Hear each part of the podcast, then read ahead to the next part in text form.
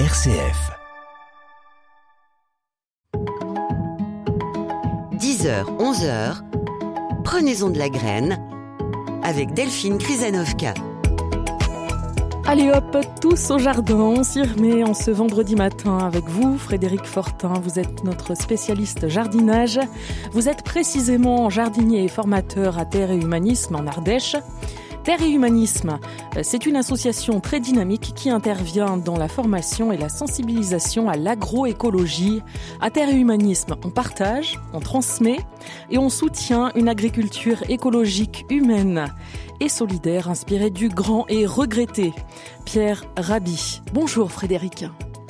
Bonjour Delphine. Ça, c'est de l'introduction.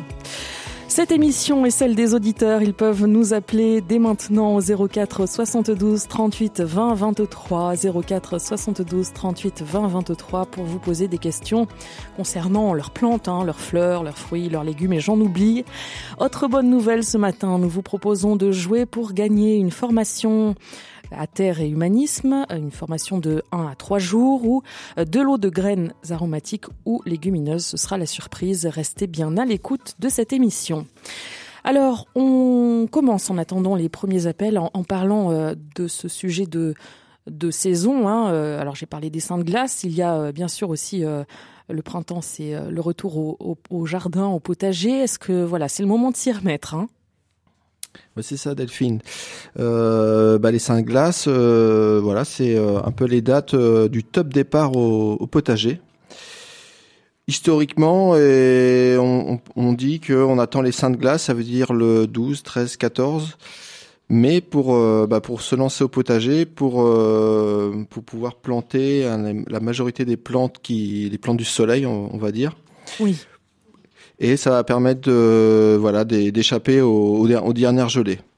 Voilà. Du coup, ces seins de, ces de glace euh, bah, sont encore vrais cette année, hein, surtout dans le nord de la France où il va bien, il va faire encore euh, bien frais là ces, ces prochains jours. Mais beaucoup moins vrai dans le sud de la France où nous, euh, forcément, on peut commencer Vous la, y échappez? Vous y échappez en Ardèche? Ah, On y échappe tous les ans, ouais. Oh Et oui, oui, on échappe tous les ans. Et nous, c'est vrai qu'on cultive beaucoup plus tôt. On commence souvent euh, nos premières plantations euh, en avril, début avril, euh, les plantations de, de, tomates. On peut, on commence souvent nos premières tomates en, en, avril. On les appelle les tomates kamikazes. Ah bon? Parce que forcément, ils ont une chance sur deux pour, pour mourir du pour mourir du gel. Bon, d'accord. Et alors cette année, comment ça se passe là? Vous en êtes où Est-ce qu'elles sont kamikazes Jusqu'à quel point? ouais. Cette année, ils n'ont pas été kamikazes parce que pour la première fois cette année, on les a mis un peu plus tard parce que là, cette année, en fait, il faisait vraiment trop frais pour euh, pouvoir mettre ces tomates euh, dehors. Euh, les tomates, elles se supportent très mal en dessous de 5 degrés, ça leur fait beaucoup de mal. Du coup, là, on a quand même attendu début mai pour mettre nos tomates et on a bien fait parce que là, il, on a encore des journées vraiment bien fraîches et on sent bien que toutes les, tous les légumes du soleil qu'on a mis dans nos jardins, et ils ont du mal à, à reprendre dû, au stress de plantation, mais aussi dû à la, fraîcheur euh, qui persiste. Et euh, mais je pense que dès les mois de juin, dès les premières euh, les premières journées estivales, ça va ça va beaucoup, ça va bien reprendre. Bon, alors pour ceux qui se seraient déjà lancés et auraient déjà semé, planté comme vous, mais ne seraient pas en Ardèche, qu'est-ce qu'ils doivent faire? euh, bah, tous ceux qui veulent, euh, tous ceux qui veulent planter là. Qui auraient euh, osé planter des tomates dans le nord, là maintenant, qui l'auraient déjà fait. Qu'est-ce qu'ils font? Qu'est-ce qu'ils, ils se méfient, ils recouvrent. Comment Non, non, je pense que là il faut laisser faire la, la nature. Il y a rien à faire. On va. Ils annoncent pas de, de gros gel hein, en, France là pour les cinq glaces, donc il n'y a, pas de problème.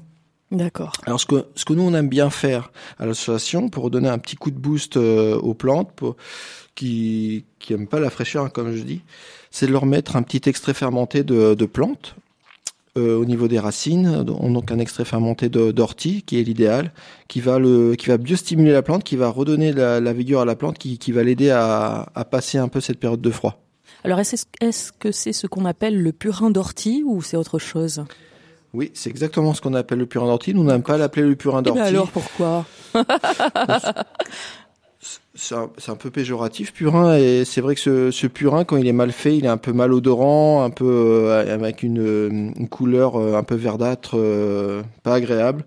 Et nous, ce qu'on aime bien faire à l'association, c'est des extraits fermentés, c'est-à-dire qu'on le fait plus en aérobie, ça veut dire avec l'oxygène, mais on, on le fait en anaérobie maintenant, c'est-à-dire qu'on le fait dans des bidons bien fermés, bien hermétiques, avec des bulleurs et c'est des bactéries anaérobiques qui viennent travailler à la place des bactéries aérobiques et qui font un extrait fermenté de, bien meilleure qualité et qui est beaucoup moins malodorant et avec euh, il y a plus cette couleur verdâtre. Il y a vraiment euh, voilà ça pétille ça c'est oh il y, a beaucoup d'oxygène dans le que quand, on le sort. Il y a, y a ça fait comme un champagne ça, ça pétille et c'est beaucoup plus agréable à, à, à mettre au jardin Formidable. Bon, et puis euh, pour euh, se former, hein, découvrir euh, toutes ces techniques que vous avez mis au point, on peut bien sûr venir chez vous hein, en Ardèche et voir voilà tout, ce que vous avez trouvé, mis au point, et puis ces fameuses tomates kamikazes aussi. Hein, on veut les voir, on veut les goûter. Alors on accueille tout de suite. Euh... Attendez, il y a tellement de monde que je me perds. C'est Claude. Attendez. Euh... C'est Gilou, c'est Gilou qui est dans la Haute-Marne et qui a une question euh, Lila à poser. Bonjour Gilou. Bonjour madame. Bonjour Gilou. Bienvenue, on vous écoute. Voilà, j'aimerais savoir comment conserver le lilas. Est-ce qu'il faut le mettre dans l'eau avec de l'engrais ou le, les fleurs de les fleurs de lilas, vous parlez Les fleurs de lilas, oui. Alors euh, l'idéal, oui, c'est de les mettre euh, dans, dans de l'eau. On peut mettre un petit un petit apport euh, un petit peu un petit apport de d'engrais organique. C'est optionnel. Après, ce qu'il faut savoir quand même sur le lilas, c'est que ça tient très très mal en pot. oui, C'est pour ça que j'ai peur à chaque fois que j'en cueille, quoi. Oui. Et euh, ça tient très très mal en pot, ça va vraiment tenir 2-3 euh, jours et ça, ça fane très vite. Donc c'est vraiment une plante que, qui tient très mal. Plante très fragile. Donc voilà, donc c'est complètement normal que votre euh, que vos lilas bah, se dessèchent très vite et fanent très vite en pot quoi. D'accord, monsieur. Mais exactement, vous pouvez voilà accroître la durée de, de, floraison avec un petit engrais organique liquide dans le pot de, de dans le pot de fleurs.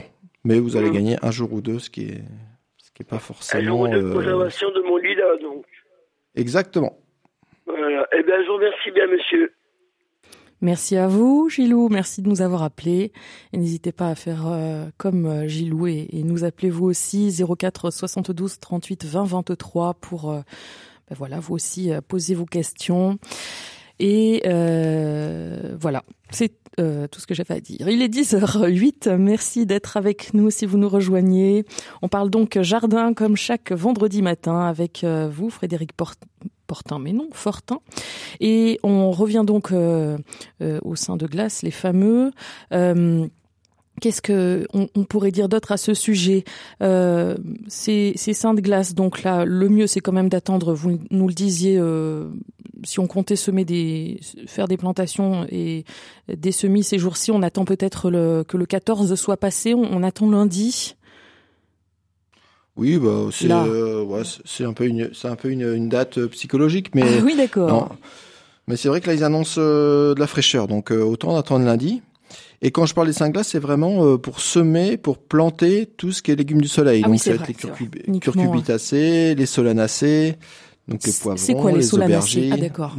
La solanacée, c'est toute la famille, voilà, des légumes du soleil, les tomates, les poivrons, les aubergines, les, Très les, les pommes de terre aussi. On a les physalis aussi qui sont les solanacées. Et eux, à part les pommes de terre, eux, c'est cette catégorie de plantes, ils aiment bien un sol bien réchauffé, et euh, une température euh, assez chaude, hein, euh, une vingtaine de degrés pour pouvoir bien croître et pour avoir une bonne croissance. Donc forcément, on peut se dépêcher au jardin, mais une des grandes qualités du, du jardinier, c'est la patience. Ah ben ça c'est sûr. Alors est-ce est qu'il y a des, des, variétés de tomates, par exemple, ou dans ces légumes du soleil qui résistent mieux quand même aux, aux écarts de température ou au froid, au, sein de glace Est-ce qu'il y a des petits conseils là aussi? Eh ben, il y a, forcément des plantes qui résistent beaucoup mieux euh, euh, au froid, hein. comme euh, les petits pois, les fèves, les oignons, tout ça, c'est bien de les planter. nous, dans notre région, c'est ça va être février, mais forcément, dans les régions plus au nord, on peut on peut même attendre mars. Et il est même préférable de les planter beaucoup plus tôt dans la saison. Ces, ces plantes qui aiment bien la fraîcheur, qui aiment bien le froid, il n'y a aucun problème.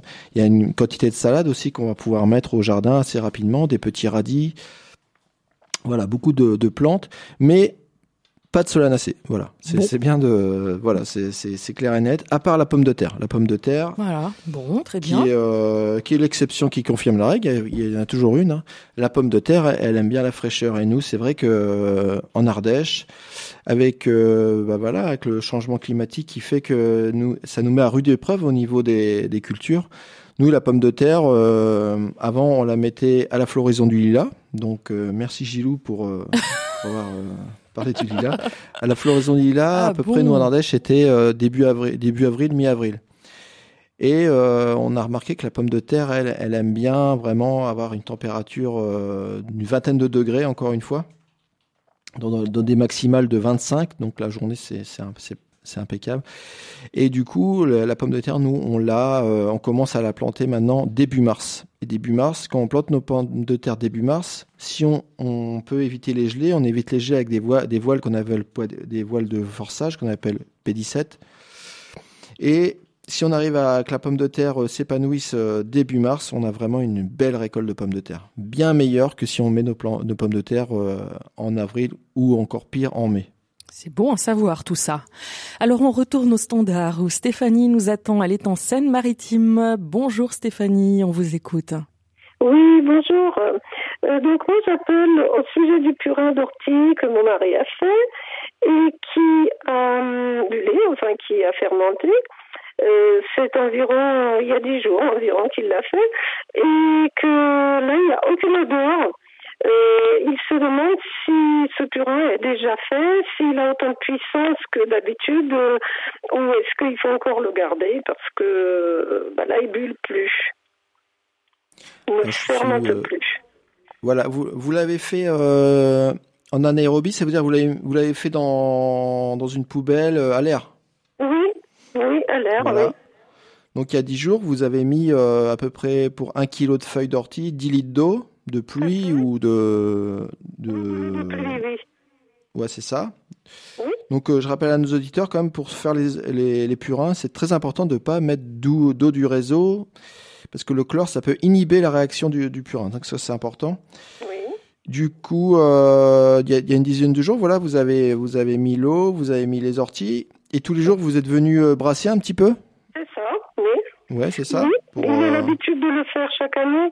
Et cette année, il est euh, il est étonné que ben, ça a fermenté, là, ça ne fermente plus, il n'y a aucune odeur, il y a l'odeur de l'ortie uniquement, mais donc il se demande si c'est suffisamment, s'il faut le garder, s'il a la même puissance euh, que chaque année, ou qu'est-ce qu'il faut faire d'autre? Alors je suis très surpris qu'il soit euh, qu'il soit non malodorant parce que c'est quand même le, la caractéristique euh, typique des, des purins d'ortie en, en, anaérobie. Et euh, bah moi je dirais tant mieux, tant mieux qu'il n'y ait pas cette mauvaise odeur qui est quand même un repoussoir pour les jardiniers. Oui, bien sûr. Alors il demande est-ce que il faut encore le garder, ne pas le passer tout de suite? Est-ce que je Moi, je pense que il n'y a pas de raison que la, la réaction ne se soit pas bien faite. Si vous avez bien brassé, euh, une dizaine de jours, c'est exactement la, la, durée idéale. Euh, Là, il y a beaucoup de bulles. Il, y a, il est euh, oxygéné, c'est ça? Bah, Il faisait des bulles, mais maintenant, il n'y en a plus du tout. Ah, il n'y a plus du tout de bulles. Plat, voilà. ça veut dire que la fermentation est passée. Moi, je pense qu'il n'y a aucun souci. Vous pouvez les mettre au jardin, surtout en ce moment pour donner un petit coup de boost euh, pour nos plantes du soleil pour qu'ils puissent passer cette euh, partie, cette petite fraîcheur là. Donc, aucun problème. À mettre euh, soit en, en, arrosage racinaire à à peu près à 10 à 20% euh, de, de, purin pour 80% d'eau, ou sinon on peut aussi, aussi, faire un arrosage foliaire avec un, un, un vaporisateur on va faire entre 5 et 10 de, de purin pour 90% euh, d'eau. Mais là, dans ce cas-là, on va bien faire attention que euh, de bien filtrer son purin. D'accord. Mais il n'y a aucun problème. Il n'y a aucun problème. moi, j'irai tout de suite le mettre au jardin. Voilà.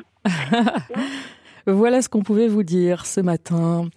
Euh, merci donc pour euh, pour votre appel. On, redonne d'ailleurs le numéro à composer si euh, vous voulez vous aussi poser des questions à Frédéric Fortin 04 72 38 20 23 04 72 38 20 23 et on va tout de suite accueillir Françoise qui est pas loin de chez vous, près de Valence. Bonjour Françoise, bienvenue, on vous écoute.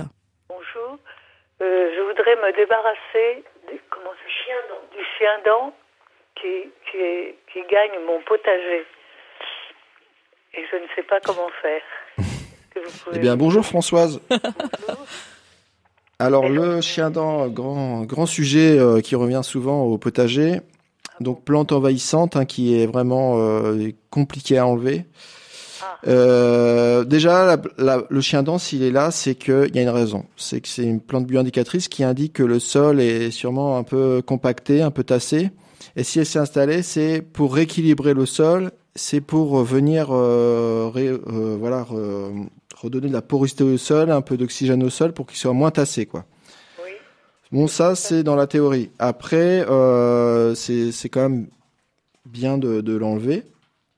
Donc, la méthode la plus efficace, c'est une pelle bêche, action mécanique. On vient euh, vraiment euh, bêcher, enfin, avec la pelle bêche, on vient vraiment faire une action mécanique de levier où on vient chercher la racine la plus profonde et on essaye d'enlever ben, voilà, toute la racine.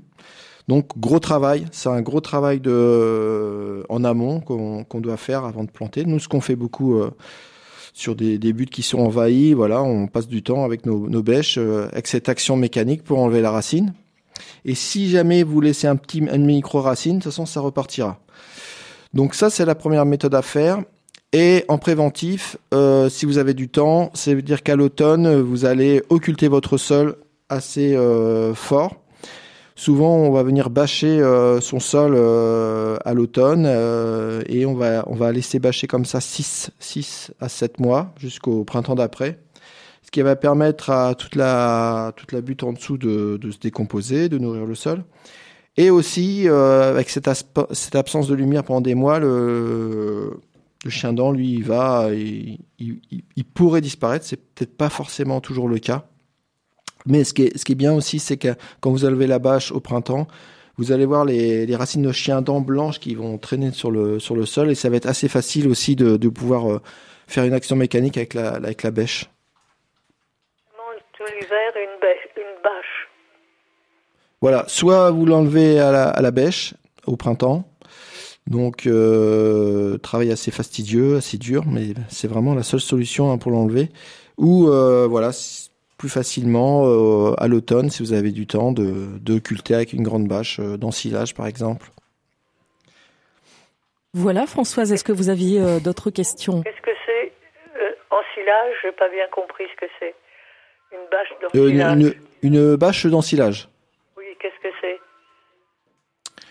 Euh, une bâche, une bâche plastique noire euh, que les, les, agriculteurs utilisent pour bâcher leur, le, leur silo, leur maïs.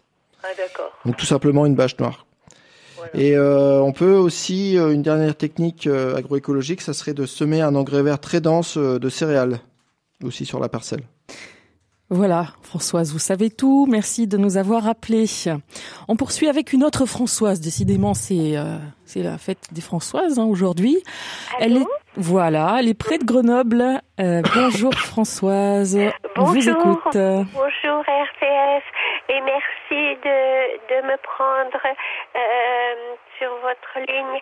Euh, J'ai planté un, un, un prunier Reine-Claude euh, à l'automne avec euh, trois petites branches et euh, il y en a deux qui se sont développées, deux qui étaient plus grandes et qui se sont développées et qui font plus de 2 mètres de haut et qui sont fournies en feuilles au bout. Enfin, c'est un peu curieux. Alors, je voulais savoir s'il m'était possible et pas dangereux de, de réduire ces deux grandes tiges qui sont parties euh, démesurément hautes et qui déséquilibre tout, tout mon petit mon petit prunier. Eh bien, bonjour Françoise. du coup, le prunier, euh, bonjour, euh, il est tout à fait possible de le tailler, de, lui redonner un port euh, uniforme, un port agréable pour la pour la récolte et la pour la récolte. Et euh, il y a deux saisons pour la taille du prunier, hein, soit en hiver, dans des journées qui sont sèches où il pleut pas, il y a peu d'humidité. On va venir tailler son, son prunier. Vous, pouvez, vous allez pouvoir tailler ses, ses branches assez assez assez fort ou sinon euh, sitôt la récolte du fruit euh, récolté. Dès que les, les, fruits sont récoltés, euh, au début d'été. Oui, parce qu'il est, il est, petit, alors donc il faut mieux il est petit, ouais. Ouais, là je veux vraiment une taille euh, d'hiver. Mais euh, très important, hein, je le rappelle à chaque fois, la taille se fait vraiment sur euh, des journées bien sèches et où il y a peu d'humidité, pour éviter les maladies qui vont venir, qui peuvent être préjudiciables pour le prunier. Eh ben, je vous remercie infiniment et je vous souhaite une très belle journée. Merci beaucoup. la pluie. Ouais, il en faut, il en faut. Françoise, merci. Alors, on vous redonne le numéro 04 72 38 20 23 si vous aussi vous avez une question en attendant un peu de musique. Trio, ce que l'on sème dans les deux sens du terme, je crois. On les écoute et puis on, on vous retrouve Frédéric Fortin juste après pour d'autres conseils. J'aurais préféré pour toi juste inverser le cours des choses. J'aurais aimé. Et toi? Une main tendue, une rose. J'aurais aimé de toi la certitude d'un geste. Simplement quand ça ne va pas, ne pas se fuir comme la peste. Ils en étaient déboussolés de voir que l'on tenait quand même. Et nous les premiers étonnés de récolter ce que l'on sème. Ce que l'on sème. J'aurais préféré, ma foi, éviter nos sombres démences et maintes, maintes fois oublier partir en vacances. En vacances de toi, mais comme l'amitié nous rattrape, nous rattrape à chaque fois, autant tenir quand ça dérape. Ils en étaient déboussolés de voir que l'on tenait quand même, et nous les premiers étonnés de récolter ce que l'on sème, ce que l'on sème.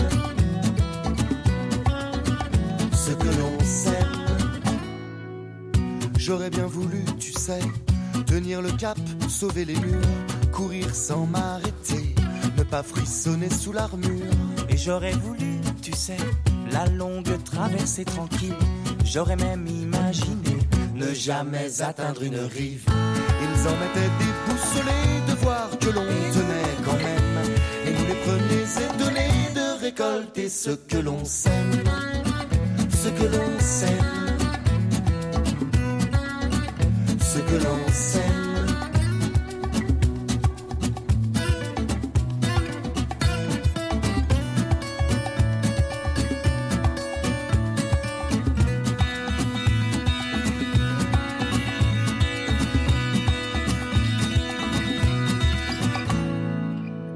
J'aurais aimé, tu sais, éviter nos fausses mesures.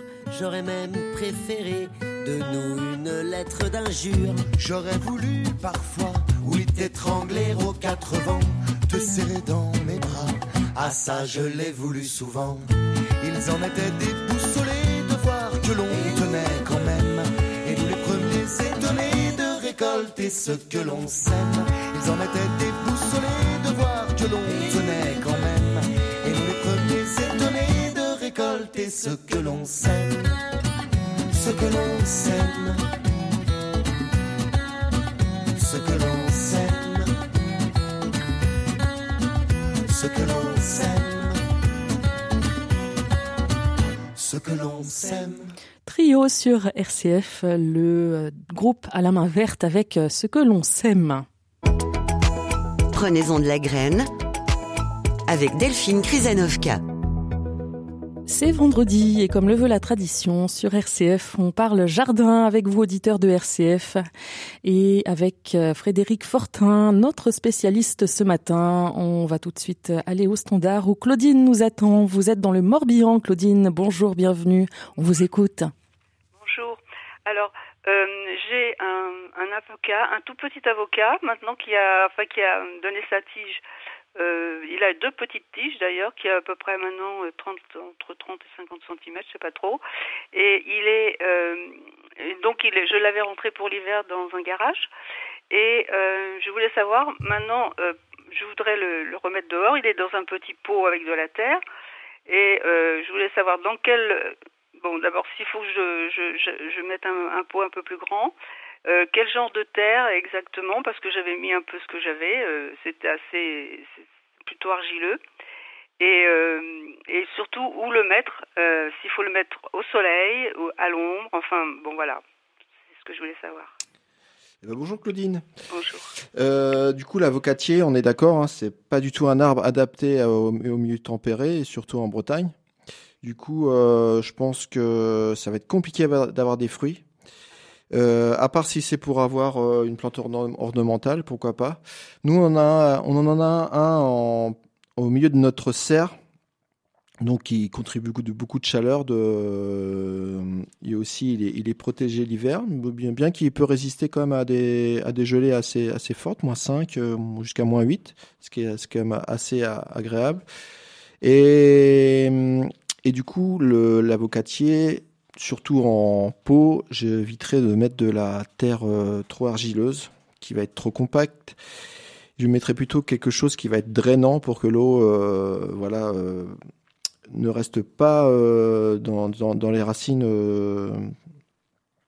qui pourrait créer de l'hydromorphie euh, pour que l'eau vraiment passe euh, et qu'elle vienne faire en sorte que le substrat reste euh, humide mais qu'il soit pas inondé quoi. Donc moi j'ai vu bah, bah, plutôt une terre sableuse hein, un, terreau, spécial pour un, un, terreau de horticole c'est très bien peut-être à, à, à, rajouter un peu de sable aussi pour euh, vraiment que ce, ce, substrat soit vraiment bien bien drainant. Et je peux le laisser Et, en pot, euh, je peux le mettre en pleine terre? Ouais ouais, vous pouvez le laisser en pot bien sûr. Oui. Du coup, euh, le pot, il va falloir l'agrandir d'année en année, forcément, oui. parce que le avocatier, il va, il va, il va développer ses racines. Et si on veut qu'il devienne grand, euh, il va falloir le, le, changer les pots. Donc vraiment très important de privilégier un, un, un substrat bien drainant. Donc euh, très vraiment. Euh... Non, pas du tout ça. Non, non, surtout pas de terre de bruyère. Atten attention euh, avec la terre de bruyère, c'est vraiment pour les plantes euh, acidophiles. Oui. Non, vous mettez pas de terre de bruyère, vous mettez un, un trait horticole que. Pour toute plante. Voilà, qui va être que pour toute plante bien sûr. Et bien sûr, euh, tous les ans, vous allez lui ramener un petit peu de, de compost hein, euh, au printemps. Ça va lui faire du bien, ça va lui ramener de la matière organique. Et vous allez changer les pots. Donc ça, c'est si vous si vous le laissez en pot. Par contre, si vous le voulez le mettre euh, dehors, il va falloir trouver une, une situation bien exposée, euh, derrière un mur, oui. plein sud par exemple. Plein sud. Et, voilà. Et euh, l'hiver surtout, euh, vous allez lui mettre un voile P17 pour qu'il ah, oui. qu qu soit le plus protégé possible. Quoi. Et là, il a quel âge votre avocatier? Mais il a donné sa tige cet été, là, quand il faisait très chaud, euh, je l'avais, j'avais mis le, cette petite, ce petit noyau euh, dehors, euh, à l'ombre, mais il faisait très chaud et voilà, j'ai eu la surprise de voir le, le germe, enfin, de voir la tige. Bien sûr. Et euh, vous êtes, euh, vous êtes près de l'océan, près de l'océan, près de ah la non, mer pas du tout. Non, je suis en plein dans les, dans le centre, dans les, dans les terres. D'accord. Ok. Du coup, oui, euh, il peut y avoir des. On vous conseille des... de déménager en Ardèche, en fait, Frédéric. mais non, mais on, on, croise les doigts pour vous, en tout cas, euh, euh, Claudine. On espère que vous y parviendrez et que vous aurez un jour des, des, avocats. Restez avec nous sur RCF. On continue de jardiner, de vous donner des conseils avec euh, eh bien Michel qui sera du côté de la Vendée. Ce sera juste après ça, tout de suite. 10h, 11h. Prenez-en de la graine avec Delphine Krizanovka. Il est 10h30 sur RCF et on jardine comme chaque vendredi matin avec vous auditeurs de RCF. Vous pouvez poser vos questions à Frédéric Fortin, jardinier et formateur à Terre et Humanisme en Ardèche. Le numéro le voici 04 72 38 20 23. Catherine vous attend. On accueille euh, maintenant Michel qui est en Vendée. Merci d'avoir patienté Michel, on vous écoute. Bonjour madame, bonjour monsieur. J'ai un problème avec des insectes rouges qu'on appelait autrefois des gendarmes. Je ne sais pas ce que je sais pas, c'est pas le vrai nom bien sûr. Et ils, ils grignotent des plants de courgettes que j'ai plantés il y a quelques semaines. Alors quoi faire? Bonjour Michel. Bonjour monsieur. Alors oui, les gendarmes, euh, vous êtes sûr que c'est des c'est vraiment les, des gendarmes? Mais ça Enfin, ressemble des- à... euh, J'avais lu je ne sais où que c'était peut-être une, une, euh, une sorte de... de comment ça s'appelle ces bêtes-là que je- Des pucerons. pas du- De, non, pas des pucerons, des punaises. Des punaises, oui. Oui. Alors comment Je pense faire pas que ça soit des, des gendarmes, parce que les gendarmes sont assez inoffensifs au niveau des plantes, mais plutôt des punaises. Alors, les punaises, grand, grand aussi, grand, Grand grand sujet. sujet. au potager. Encore un grand sujet. Nous, on est, on est envahi de punaises euh, chez nous en Ardèche. Vous êtes sur quelle région, Michel? Sur la Vendée. Sur la Vendée, c'est vrai que je, je l'ai entendu tout à l'heure. Euh, alors nous en Ardèche, dès qu'il fait un peu chaud, euh, les punaises, on a envahi de punaises, des vertes, des rouges, euh, des, des diaboliques. Et c'est un, un véritable problème euh, sur les tomates, sur les choux, mais non, on n'a pas de problème sur les courgettes. C'est pour ça que je suis assez surpris. Ouais. C'est euh, c'est très curieux, oui. Et Ah. Alors, j'ai solutions- planté un, un plant d'angélique qui n'a pas du tout de, de punaise. D'accord. Donc peut-être que le plan d'angélique aussi, il a une odeur assez forte qui, qui Ah oui, repousse le, la, la punaise. Alors, je, Alors, je leur avais notre- mis, je les avais aspergés de lithotam. je me suis dit, ça va, ça va peut-être les, les étouffer, parce que c'est, on, on met de la terre de diatomée pour les fourmis. C'est, c'est comme ça qu'on, qu'on les traite euh, en Ouais, mais Loire-Atlantique. pas pour la euh, punaise.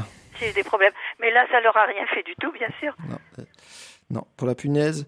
Alors, nous, on a une solution hyper efficace à l'association, c'est l'aspirateur euh, de salon. Euh, l'aspirateur euh, De table euh, de- table, voilà. Ouais. quoi, de- Ah de table. C'est diaboliquement, diaboliquement efficace. On passe une à deux fois dans la journée et on arrive à bout de nos punaises. Sinon, on peut utiliser aussi un purin de, de, de feuilles de rhubarbe qui Ah va être très efficace aussi, mais qui va être aussi très efficace pour euh, tuer toute la toute la microfaune. Donc euh, Ah ça va ça va pas les tuer, ça va ça va les, ça va surtout les repousser. C'est très efficace, Euh, mais le plus efficace vraiment, c'est euh, l'aspirateur du table. Donc, faut vraiment utiliser un aspirateur de, ta- de table assez spécifique avec un embout assez assez petit. Et je peux vous dire que nous, euh, on, on arrive à, à bout de, de nos punaises euh, sur les choux grâce à grâce à cet aspirateur. Bon, eh bien, Bon, très bien, je voilà. vous remercie. Va Merci falloir beaucoup. investir dans un, un petit aspirateur euh, pour en venir à bout. On poursuit cette émission avec euh, Marie-Madeleine qui est dans le Morbihan, bah, là aussi. Ça jardine beaucoup dans le Morbihan. Bonjour Mad- Marie-Madeleine, on vous Donc, écoute. il fait très beau dans le Morbihan, Ah, malgré quelques bon. pluies. Donc, moi, j'appelle pour un Daphné. Oui, on voit- qu'est-ce que... Alors, le Daphné, euh, ben, euh, il est mort. euh, Est-ce que je coupe euh, euh, Bon, tous les ans, sauf cette année. Donc, est-ce que c'est la, la, sèche- la sécheresse? En tout cas, euh, les branches sont toutes noires. Donc, je sais pas. Est-ce que je dois complètement l'arracher, le tailler? Je sais pas. Frédéric, qu'en pensez-vous? Alors, le Daphné, euh, faut savoir qu'il a une croissance lente. Déjà, ça, faut savoir, il, pousse doucement. Et autre chose, euh, le Daphné, il se taille exclusivement en été. Il va pas se tailler l'hiver. Donc en été, toujours pareil, dans des euh, dans des journées euh, bien sèches, pas humides, on va pouvoir on va pouvoir tailler le, Daphné. Mais attention de pas couper trop court déjà le Daphné aussi. On va le tailler, on va on va on va l'embellir, mais on va pas faire une taille trop sévère. Ça c'est important. Et parce que ça peut on peut créer ce qu'on appelle une apoplexie. Du coup, c'est euh, bah, typiquement un arrêt des fonctions vitales de la plante et après ça entraîne la mort. Donc vraiment euh, une taille l'été, une taille d'embellissement, pas pas trop dure. Et normalement, ça devrait euh, ça devrait euh, ça devrait reprendre euh, bien ses Il droits. a- il- n'a pas du tout euh, les, les on, on voyait un petit peu les les, les fleurs euh, bah, comment dirais s'ouvrir et petit à petit elle elle, elle tombe et résultat bon euh, je peux envoyer une photo maintenant je me dis euh, est-ce qu'il faut regarder mon arbre presque mort tout l'été pour le tailler que que, que la fin de l'été c'est ce que vous venez de me dire Ouais, ben, c'est ce qui est c'est ce qu'on fait en général sur le Daphné. Après là, il a il a su il a sûrement subi un gel un peu trop important. Hein. Ça, c'est ça, c'est, ça aime pas trop, ça pas trop, ça pas trop le gel. Euh, c'est, très sensible au gel, donc là, c'est typique euh, d'un, arbre qui a, voilà, qui a, pris le gel. Hein. Ça, c'est, euh, c'est, c'est le gros problème. Du coup, ben là, il va falloir espérer qu'il, qu'il reprenne, qu'il, qu'il reprenne bien ses, des, des couleurs cet été. Mmh. C'est possible. Hein. Euh, moi, je taillerai pas. Personnellement, j'attendrai vraiment cet été.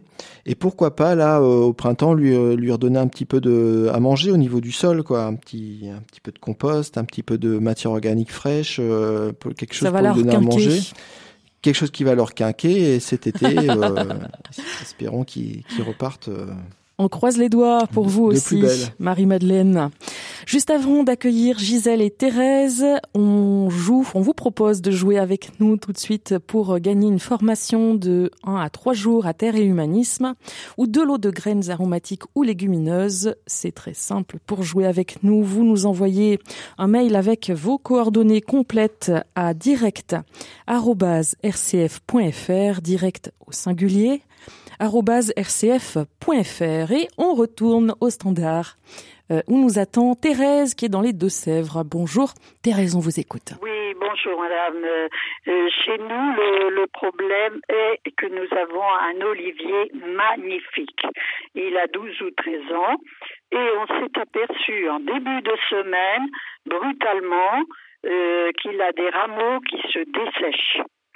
Donc, je suis allée voir sur Internet et on me met que c'est la verticilliose. Ouh là là oui. Oula. Alors, la verticilliose, eh bien, se manifeste de façon, comme je vous décris, un dessèchement brutal d'un ou plusieurs rameaux. Alors, nous, c'est tout d'abord une grande branche là sur le côté que je me suis rendu compte du jour au lendemain et il y en a quand même plusieurs tout autour. Donc euh, il est de toute beauté et il a très très très bien poussé. Alors que dois-je faire à ça? Parce qu'il nous parle de supprimer ces rameaux ou alors à ce moment-là de supprimer toutes les branches et laisser euh, que celles qui n'ont pas de petites branches dessus pour pouvoir le traiter. Qu'en pensez-vous? Eh bien, bonjour Claudine. Ah non, euh, Thérèse. Thérèse, Thérèse. Ah, on s'y perd trop de monde ce matin. c'est pas grave, c'est pas grave. Du coup, moi, je ferai en deux étapes. Première étape, je ferai une taille de simplement des rameaux qui sont euh, infectés oui. pour voir qu'est-ce que ça donne. Peut-être que ça peut marcher. Oui. Et si ça marche pas, vraiment, je euh, je vais mettre une, je ferai une deuxième taille où là je ferai une taille plus sévère de, de, de toutes les branches. De toutes les Mais d'abord, donner, donnons sa chance à cet olivier et euh, on va faire que la taille des, des rameaux comme ce qui est préconisé sur Internet et ils ont bien raison. Oui, oui. Mais alors, euh, franchement, j'aime mieux vous dire que c'était une désagréable surprise.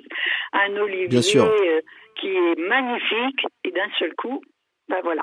Aïe, aïe, aïe. Ouais, ouais. Vraiment, taille des, des rameaux euh, infectés, je pense que ça, ça devrait repartir. Seulement, oui. Et voilà. en face, euh, bon, ça ne touche pas à l'olivier, mais j'ai un, un laurier fleur qui ouais. est très, très malade. Est-ce que ça peut être la même maladie? Je ne sais pas. Alors, possi possiblement, hein, il y a certaines maladies qui se transmettent en, assez facilement entre certains végétaux. Il est juste mais ne touche pas ouais, à l'olivier. C'est aussi deux, c'est aussi une plante euh, méditerranéenne qui aime bien, euh, qui, aime, qui, aime, bien quand même, comme l'olivier, euh, qui résiste assez, assez, bien au manque d'eau et à, la sécheresse quand même.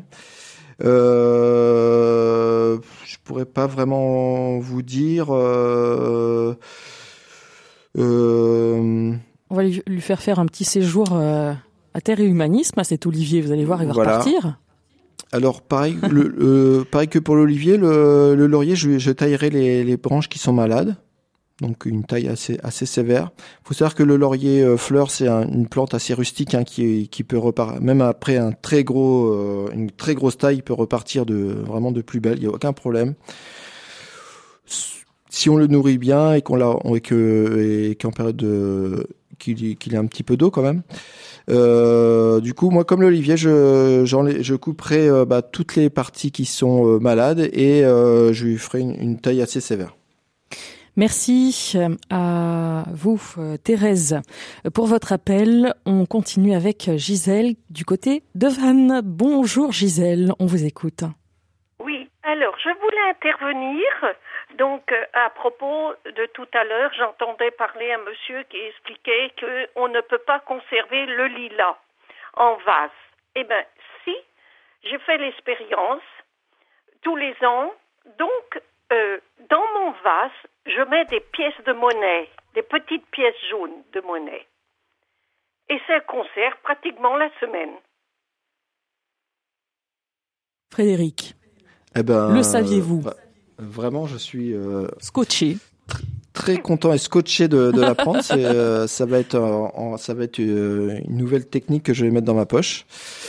Et, et, merci beaucoup Gisèle pour pour cette petite technique. Merci. Que oui. je ne connaissais que je ne connaissais absolument pas. Et du coup, ben je vais, je vais la conseiller maintenant. Mmh dans mes conseils jardin. Voilà. Opération pièce jaune dans le pot directement. Alors, c'est Dany qui est avec nous maintenant et dans le sud cette fois avec un peu plus de soleil à Aix-en-Provence. Bonjour Dany, on vous écoute. Oui, bonjour, vous m'entendez? Ah oui, très bien. Ah, ah très bien. Avec l'accent, hein personne, on ne m'entendait pas la semaine dernière. Ah bah alors. Euh, ouais, donc j'ai dû rappeler aujourd'hui. Euh, voilà, moi j'ai un problème avec un hibiscus qui, est, euh, qui était l'hibiscus de ma maman qui est décédée, auquel je tiens énormément. Euh, il est atteint de la maladie euh, de la mouche blanche. Donc c'est ma sœur qui l'a récupéré et elle n'arrive pas à le soigner. Donc mhm. je voulais savoir ce qu'il fallait que je fasse. Parce qu'il est en train de mourir en fait. Eh oui, Frédéric. du coup, ces mouches blanches, c'est ce qu'on appelle des alrodes. Et c'est vraiment que c'est vrai que dans le sud de la France, ça peut être très problématique. Euh, nous, on l'a beaucoup aussi à, à l'association, mais beaucoup sous serre, pas, pas trop dehors. Mais en fait, euh, l'hibiscus était à l'intérieur, c'est ça le. Il, était, D'accord. il est à l'intérieur, il n'est pas dehors. Mm. D'accord, oui, ben là, ça, je comprends pourquoi. Euh, voilà, c'est vraiment les cultures sous serre euh, et la chaleur qui, qui amène la rôde. Du coup, euh, pour euh, pour lutter contre l'alrod, bien, on peut faire euh, une lutte biologique. Donc ça veut dire qu'on va acheter des des, des micro punaises, non des micro abeilles qui vont venir qui vont venir voilà manger les les. Donc ça c'est la lutte biologique. Donc faut acheter des des des, des micro abeilles comme des micro guêpes, excusez-moi euh, en maga en. Oui, mais le problème c'est qu'il est en appartement. Hmm. Oui, bien sûr, oui. Donc ça, c'est Et ma sœur déteste les insectes. Oh là là là là là Alors euh, moi, j'adore ça. Euh, je les aime tous, mais c'est elle qui à qui euh, il a été confié et.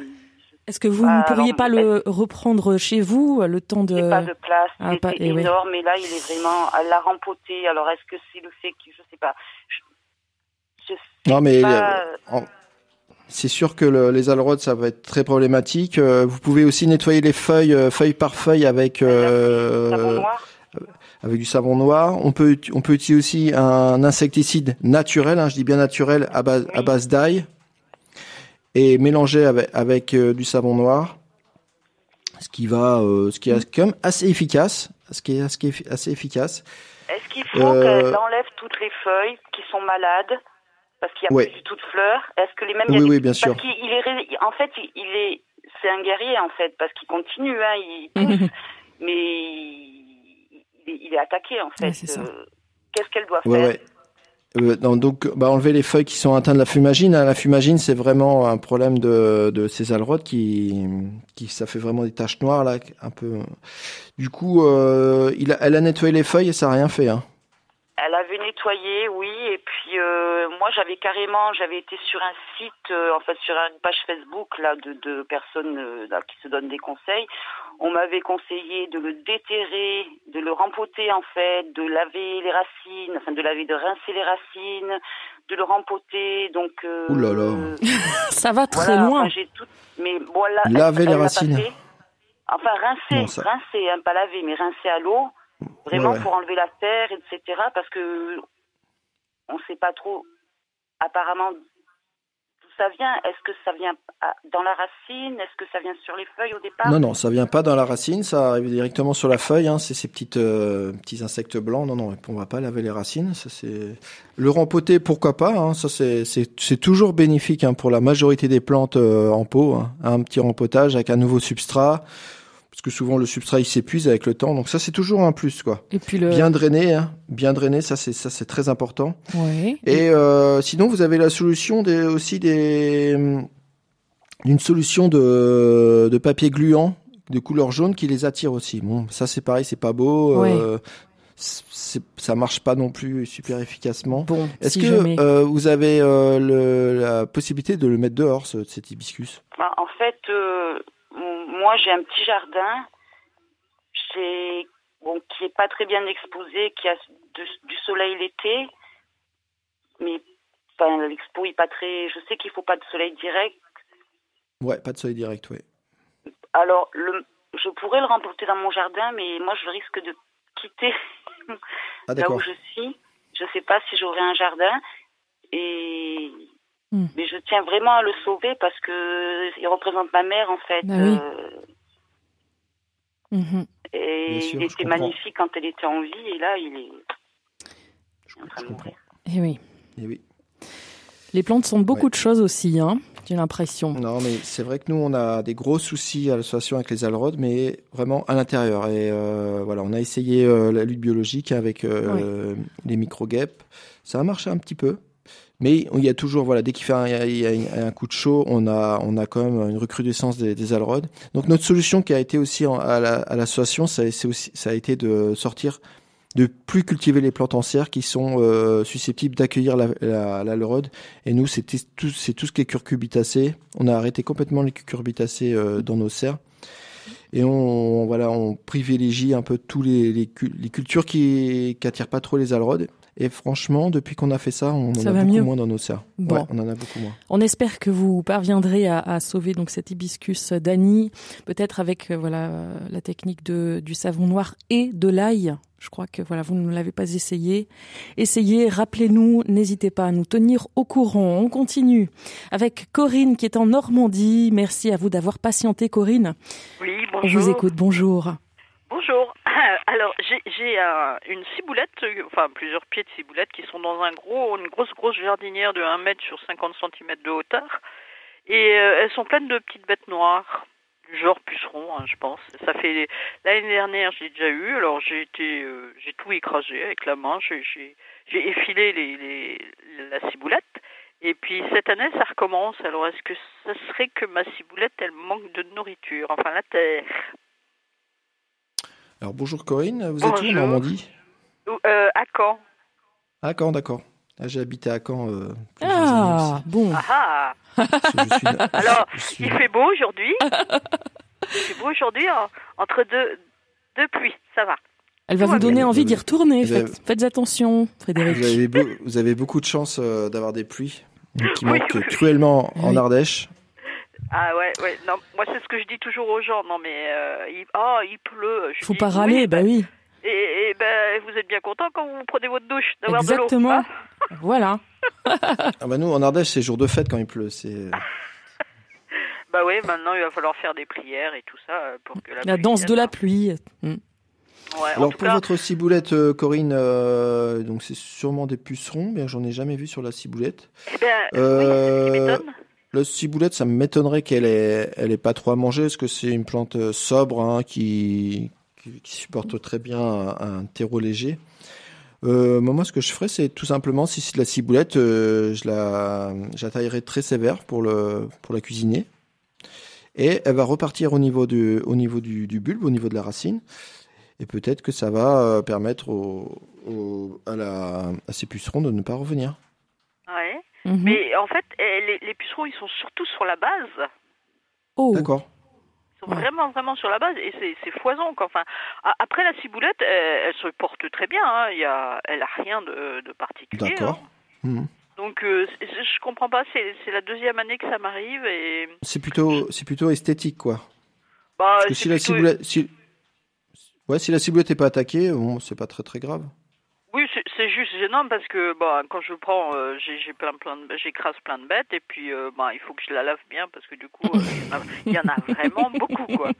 Il y en a vraiment beaucoup. Donc, Ça va croustiller dans la salade. Oh Corinne. non, c'est tout mou, c'est tout ah mou. Bon c'est vrai, c'est vrai. Après tout, c'est de la protéine. Hein. Ben voilà. Eh, on va manger des insectes bientôt, ne l'oubliez pas.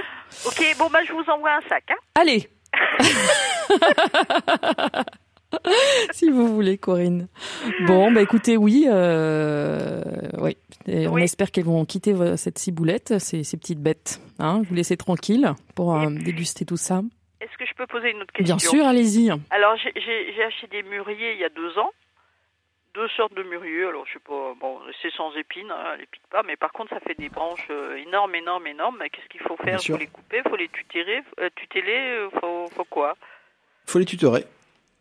Parce que ces, ces branches, euh, ils vont être porteurs de, ces branches qui vont être porteurs de fruits, donc il faut les tutorer pour que, euh, voilà, ils fassent des rameaux au niveau de la branche euh, principale, pour que vous ayez un maximum de, de murs.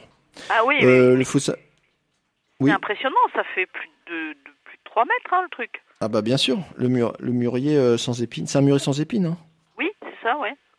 Ah oui, bah ça, donne, ça va donner des, des, des, kilos et des kilos de, de mûres pour euh, vous allez pouvoir faire des confitures incroyables. Ah oui, voilà, on va venir chez vous là. Surtout pas trop le tailler pour qu'il fasse un maximum, euh, qui buissonne et qu'il fasse un maximum de, de mûres. Après, le faut savoir que le muret sans épines, il aime pas trop le plein soleil aussi. Hein.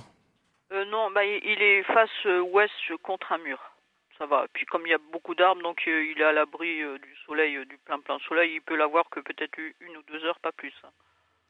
Ouais, ça c'est une plante facile à cultiver dans nos jardins et ah, ça c'est une bonne nouvelle. On va s'y mettre alors. Et qui peut produire énormément quand il est dans des bonnes conditions. Oui, mais l'année dernière, euh, elles ont séché sur place.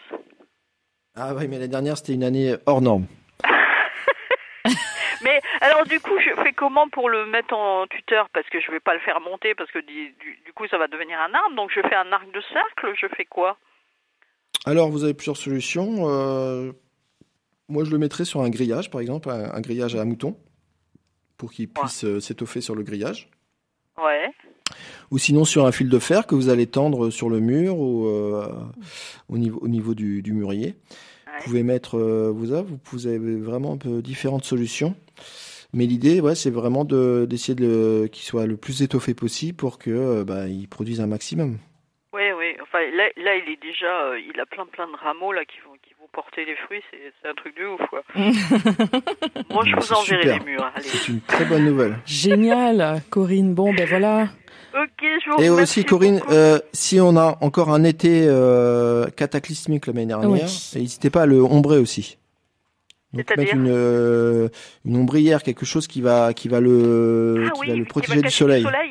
Un parapluie, un parasol, ce que vous voulez, mais essayez de l'ombrer. D'accord, Pour éviter qu'elle soit sèche comme euh, l'été dernier peut-être. Voilà, ouais. Oui, oui, parce que j'avais ma voisine qui, qui lookait dessus, alors je dis euh, oh là pas de problème, pas de problème, je vous en mettrai. Mais et oui, tout, euh. et, puis non. Bah, je lui ai rien mis du tout. Eh ben, bien sûr. J'ai dû lui en mettre 5, 6, pas plus. Bah, oh, C'était grosse certes, mais pas plus. Tout le reste avait eh séché sur pied. Et voilà. Donc attention, danger, hein, si cet été il y a encore beaucoup de de soleil, de sécheresse. Méfiez-vous Corinne, merci de nous avoir appelés. On vous rappelle aussi que vous pouvez jouer pour gagner une formation de 1 à 3 jours à terre et humanisme ou de l'eau de graines aromatiques ou légumineuses. C'est très simple. Pour jouer, vous nous envoyez vos coordonnées complètes à direct@rcf.fr direct au singulier rcf.fr. Et euh, pour terminer cette émission, euh, Frédéric, peut-être euh, un mot sur la découverte que vous avez fait, je crois, à Terre et Humanisme, celle d'un nid un peu particulier, hein, avec des abeilles, la, la, chalicodome des hangars, je crois, une espèce quasiment disparue de nos territoires depuis 50 ans. Qui est qui est réapparu chez vous et dans la voilà, c'est incroyable quand même cette histoire. C'est incroyable. Comme quoi C'est c'est signe que voilà, on fait tout pour la biodiversité et la biodiversité nous le rend bien. Exactement. Et juste et justement, Delphine, si euh, à l'association il, il, est possible de découvrir l'agroécologie, de se former à l'agroécologie, mais il est aussi possible de venir dans nos jardins sur des séjours de deux à trois semaines, ce qu'on appelle les séjours d'immersion. Et pendant deux à trois semaines, voilà, vous allez venir dans nos jardins, travailler avec nous au jardin, nous accompagner dans les jardins. Dormir sous les serres avec les tomates kamikazes. Exactement, ah, dormir euh, en, en, camping et pendant deux trois semaines, voilà, vous allez découvrir l'agroécologie et nous, en contrepartie de nous aider au jardin, ben, on va tout vous expliquer de tout ce qu'on sait, tous nos conseils, toutes nos techniques agroécologiques pour faire un jardin le plus écologique possible. Formidable ça. Donc on peut aller sur euh, votre site aussi pour ça. Le site c'est terre-humanisme.org. Tout est au singulier terre-humanisme.org. Et puis, euh, il y a des événements hein, qui se préparent aussi euh, pour euh, Terre et Humanisme, avec notamment une journée à la ferme de la Noria ce samedi. Hein, on peut peut-être en parler pour les gens qui sont dans ce coin-là. Ça se passe précisément à Robiac, Rochassadoul, près de Bessèges. Voilà et aussi un rendez-vous agroécologique le 31 mai avec une conférence de Damien Deville, géographe, penseur et auteur de plusieurs livres euh, dont euh, L'homme qui arrêta le désert ou la société jardinière. C'est le 31 mai à 20h30 au mât de Beaulieu à la Blachère dans en Ardèche aussi bien sûr. Et puis tous ces rendez-vous on les retrouve aussi sur euh, votre site. Il se passe beaucoup de choses chez vous décidément entre ces eh abeilles ces rendez-vous c'est la folie. et une formation que, que je vais animer le 3 juin c'est sur la gestion de l'eau comment économiser l'eau au jardin, comment arroser, quelles sont les solutions de, d'irrigation automatique? C'est sur une journée, ça se passe le 3 juin. Et euh, voilà, on va répondre à toutes les questions un peu sur l'eau, euh, qui est vraiment Et il y en a qui se posent beaucoup là en ce moment. Beaucoup hein, de questions. Pour vous dans le sud, surtout. Et ça va être la, ça va nous permettre cette journée de, bah, de répondre à toutes vos questions. Alors, voilà. on va peut-être terminer sur ça justement. Euh, il y a des solutions, donc rassurez-nous. Euh, pour euh, voilà, lorsqu'on jardine, on est dans le sud, il y a voilà, on doit faire attention à l'eau, éviter d'en consommer trop. Vous avez trouvé vous à Terre et Humanisme des des façons de voilà de d'y arriver quand même à, jardiner sans sans voilà en prenant soin de la planète toujours pareil et en, limitant la consommation d'eau c'est possible Exactement, on a, on a vraiment mis en place euh, des, solutions agroécologiques, des solutions écologiques et naturelles qui permettent vraiment d'économiser l'eau un maximum au jardin. Donc sous forme de paillage, d'ombrière, euh, de, de, donner à manger au sol, euh, différents systèmes de micro-irrigation qui permettent vraiment bah, d'économiser l'eau. Et ce sont vraiment des, techniques résilientes pour, le, pour la nature et, pour le, le jardin. Merci à vous, Frédéric Fortin. Vous êtes jardinier et formateur, formateur à Terre et Humanisme en Ardèche. Rendez-vous sur le site terre-humanisme.org pour tout savoir. Merci à Antoine et Vincent à la technique. Merci aussi à Catherine au standard ce matin et à vous qui nous écoutiez.